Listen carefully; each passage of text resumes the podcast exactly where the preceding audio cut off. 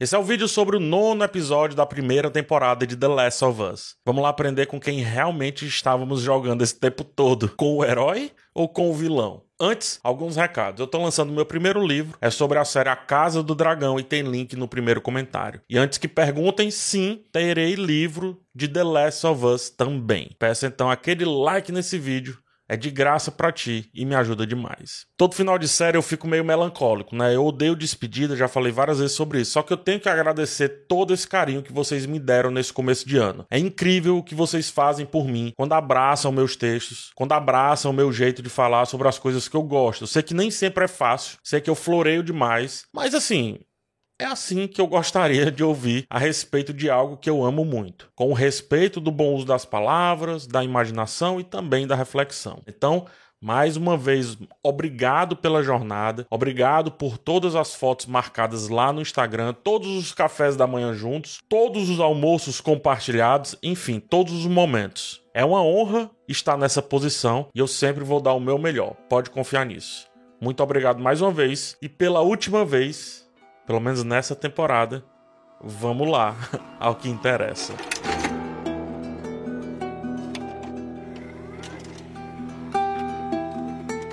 As pistas estavam aí desde o começo, desde o primeiro minuto do encontro com Joel e Ellie. Estávamos jogando com o vilão. Quer dizer, estávamos assistindo a jornada do vilão. Ou do herói também. Porque o roteiro de The Last of Us é completo o suficiente para as duas interpretações serem válidas. E a questão que fica é: quanto vale uma vida então? Para Joel, a depender dessa vida, vale diversas outras ou até todas. Há quem concorde, há quem discorde. Só que eu não sei se é muito por aí. Eu não sei se é muito sobre isso, não. Eu acho que é mais sobre entender esse cara que finalmente encontrou o que havia perdido e, como vários de nós, fez de tudo para não perder aquilo novamente. O problema, aí sim, o problema é o preço disso. Nesse caso aqui, foi a verdade, né? E aí a pergunta que se transforma é: qual é o preço da verdade para ti?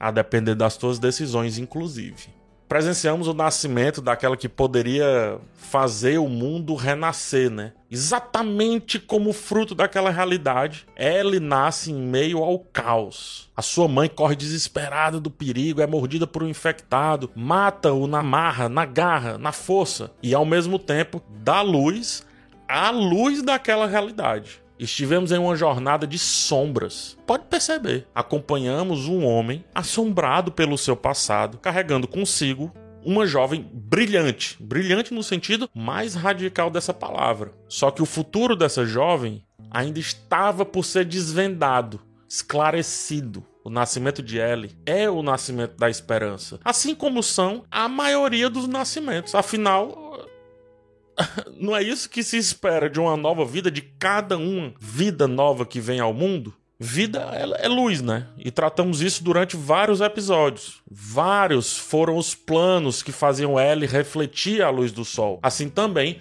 como vários foram os planos com Joel olhando para essa garota e tudo ao redor ficando turvo aos poucos, Ellie foi passando então a ser o foco supremo do Joel, sua lanterna. Mesmo que a princípio ele ou até ela não entendessem muito bem o que vinha acontecendo aí a partir dessa dinâmica. Hoje Joel sorri para sua companheira, busca viver uma vida mais leve com ela, inclusive procura jogos e outras coisas que antes ele rechaçava e agora ele traz para dentro dessa relação de pai e filho, né? Hoje, inclusive, eles conversam sobre a Sara sem travas. O homem que não se abria, o homem que ignorava as piadas da jovem. É o mesmo homem que agora chora na frente dela sem nenhuma vergonha, sem nenhum pudor. E ela é a única pessoa com quem vimos ele fazer isso, além do seu irmão. Logo, ela é família.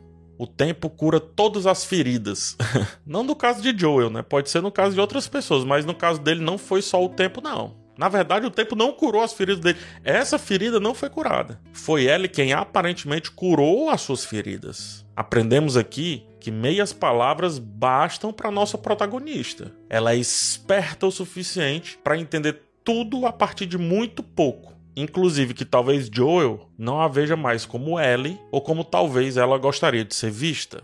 Antes era inverno, né? Mas agora as árvores mortas florescem mais uma vez. O rio congelado corre solto, mas as estações são pais só enquanto duram.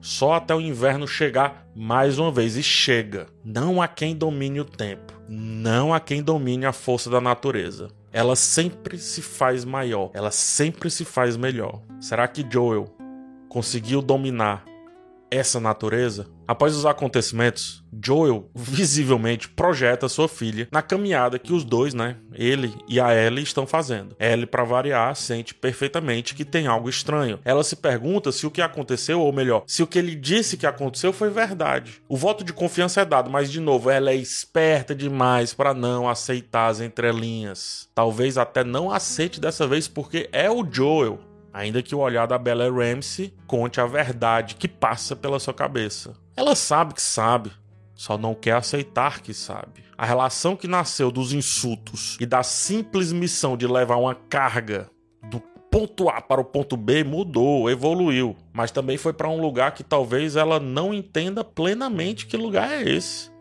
Só suspeite. E às vezes com as suspeitas a gente não pode fazer muita coisa senão permanecer com elas. A introspecção e a atenção meio perdida, meio avoada nesse episódio vendem perfeitamente a ideia sobre uma, uma característica fundamental dessa personagem. Ela é uma jovem que consegue antever muito do que vai acontecer. Muito. É uma jovem que vê a verdade além da própria verdade. Mas ela consegue antever muito. Porém, não tudo. E aí, por isso, é jogado uma venda no seu olho que fica difícil de entender o que de fato está acontecendo pela primeira vez.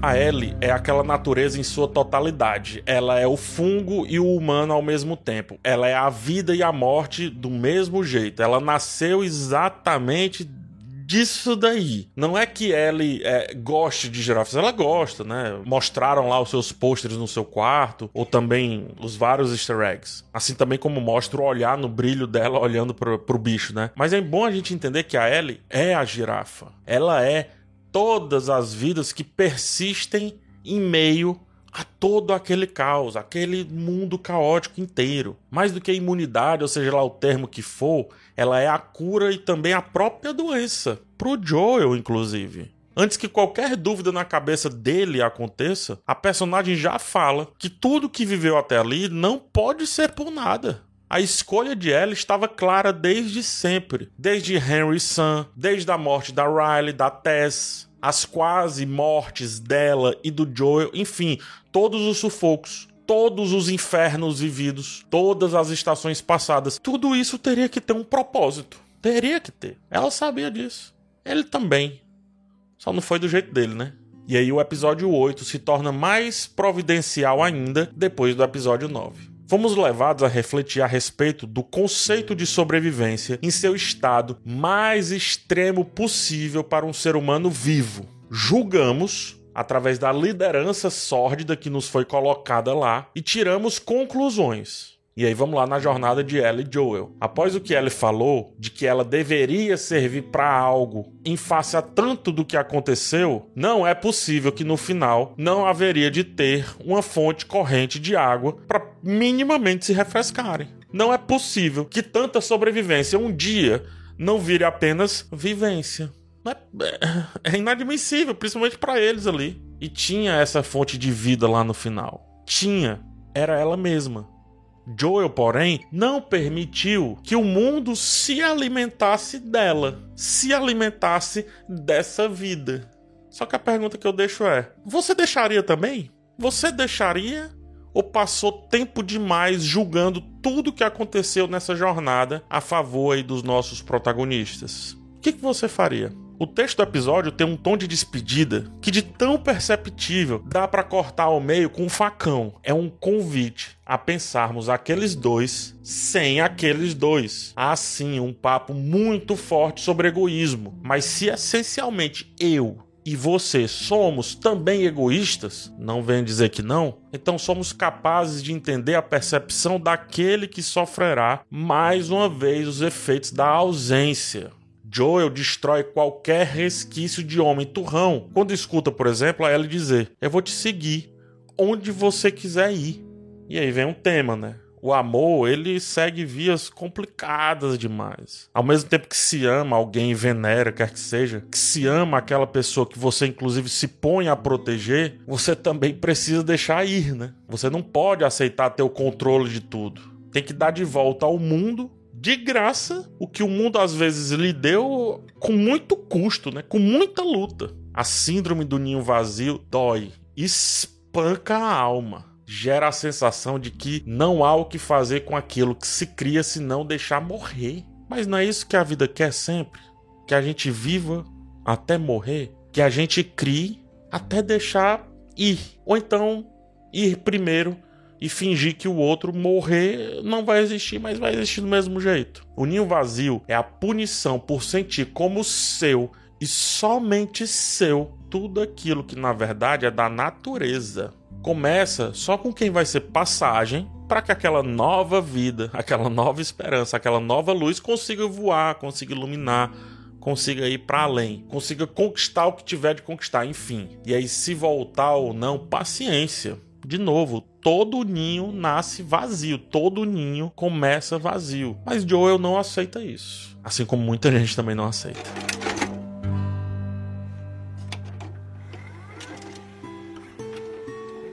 Acompanhamos a jornada de um homem, eh, de um pai que aprendeu muito bem a viver em amargura, a viver em dor, a viver aprisionado no próprio sótão. Aprendeu a seguir por meio ali entre a escuridão, sem nem precisar usar nada para iluminar direito, além do que a sua própria visão alcance. Ele foi alguém que aprendeu e parece que gostou de saborear suas dores como se fossem só suas, como se só ele pudesse sentir aquilo, como se só ele fosse a única pessoa passando pelo que tá passando. Quantas Saras não foram perdidas por tantos Joels aí nesse mundo? Quantas Saras não continuam sendo perdidas por tantos Joels nesse mundo aí? Olhamos essa história sob uma ótica, uma perspectiva diminuta de tudo que essa realidade pode apresentar, pode conter. E achamos que tudo tudo isso que nos foi mostrado é todo mundo possível, mas não é. Só que é interessante notar isso porque, assim como o Joel olha para sua jornada e acha que também ela é a única possível, a gente meio que tem essa sensação também. Portanto, para ele, e para alguns de nós que assistem, tá proibidos demais sentirem o que ele sente. Por isso que essa ambiguidade é constante. Ellie, ao final, tenta acessá-lo novamente usando o seu passado, as pessoas que ela perdeu. Ele quase ignora ou até finge aceitar para ela chegar, no caso, ao ponto lá que ele quer que chegue. Ele, ele sente até medo, meu Deus, ela descobriu. E aí depois ele mente, porque para ele mais vale uma mentira bendita do que a verdade maldita, porque ele já viveu a verdade de fato. Volte para David no episódio 8 e aí me responda: qual a diferença? Volte para Kathleen conversando com seu médico, depois matando-o. Qual a diferença dela pro Joel? Volte para ela fazendo de tudo para vingar a morte do seu irmão. Qual a diferença dela pro Joel? Volte para Bill, lá no bunker, escondendo quem ele era de verdade. Qual a diferença pro Joel? Qual a diferença de Joel para todos os, entre aspas, vilões dessa temporada?